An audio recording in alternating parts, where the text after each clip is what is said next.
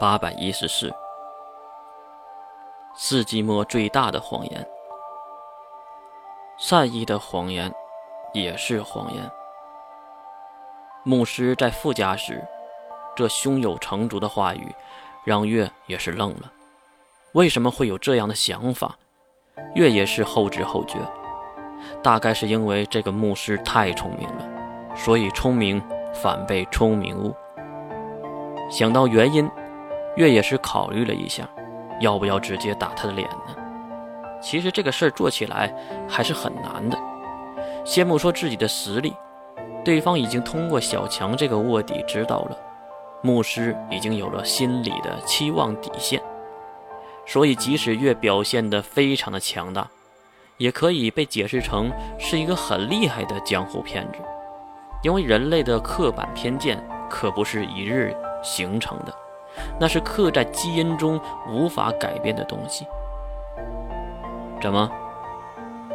我说的不对？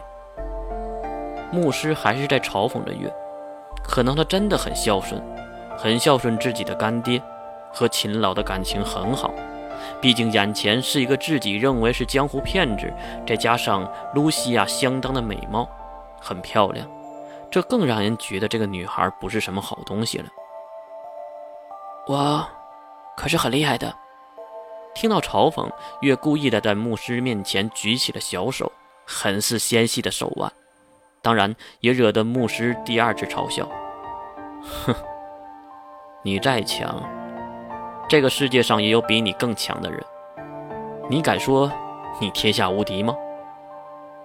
这话说的月哑口无言，急忙放下了手，去稳住方向盘。而且月也没有再回怼什么，因为牧师的这句话说到了月的心缝里。他现在的处境确实就是这个样子。确实，你说的很对。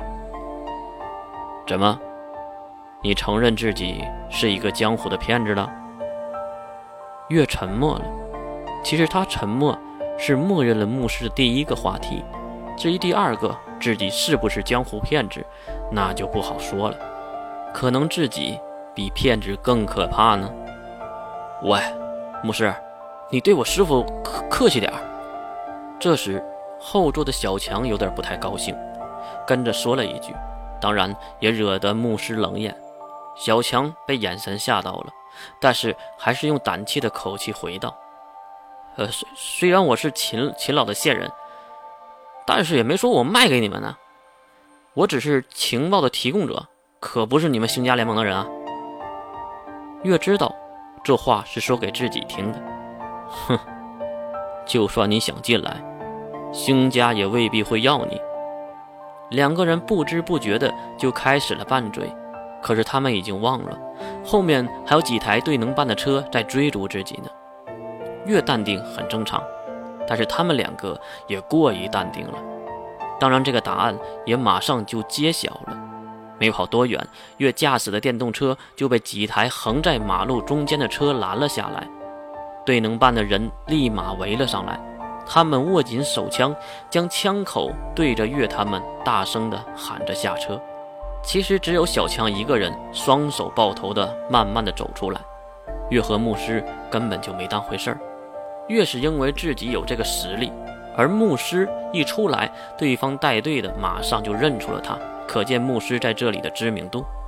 哎呦，是牧师大人，您怎么……呃，可能是想说您怎么飙车呀？很明显，这些人并不是因为越他们轰了队能办而来，而是因为其他的事儿。牧师抖了抖自己的西装，然后看向四周，用枪指着自己的队能办人员。领队的马上就懂了，啊，放下枪，放下枪。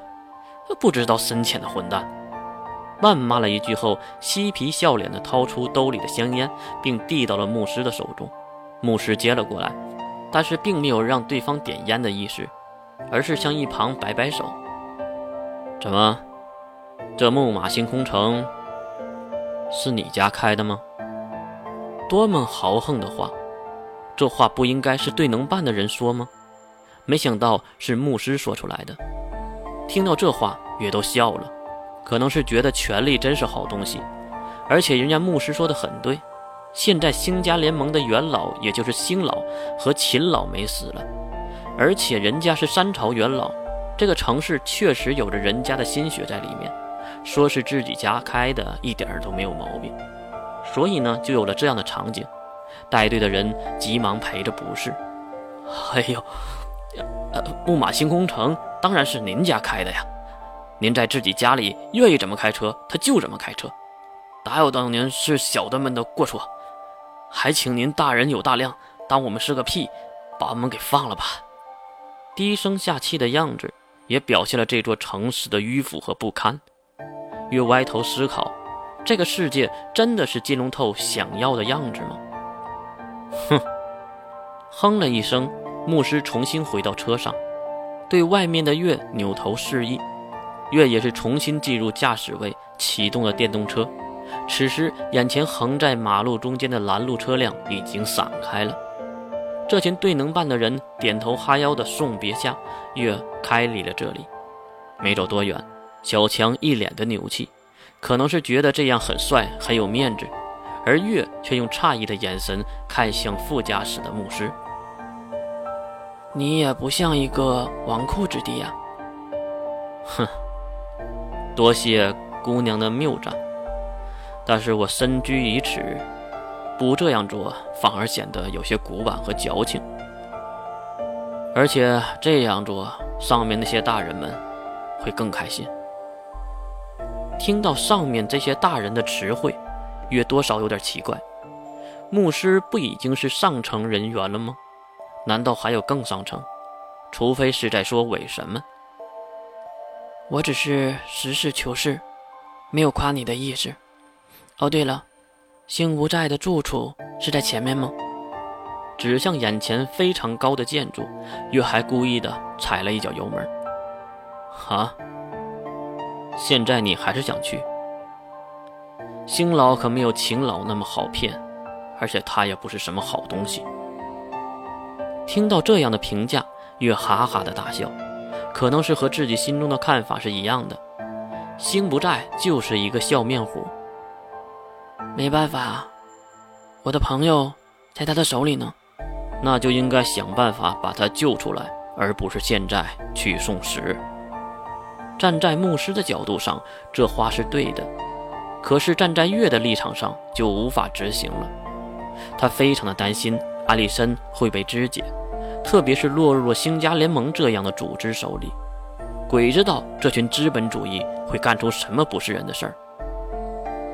办法你来想，我的脑子里可是空的。说完，月一脚刹车。为什么要停车呢？因为已经有不少的人和车在这里等待他们了。一旁的牧师一把拉住月那正要开门的手。他们是星老的人，别下车。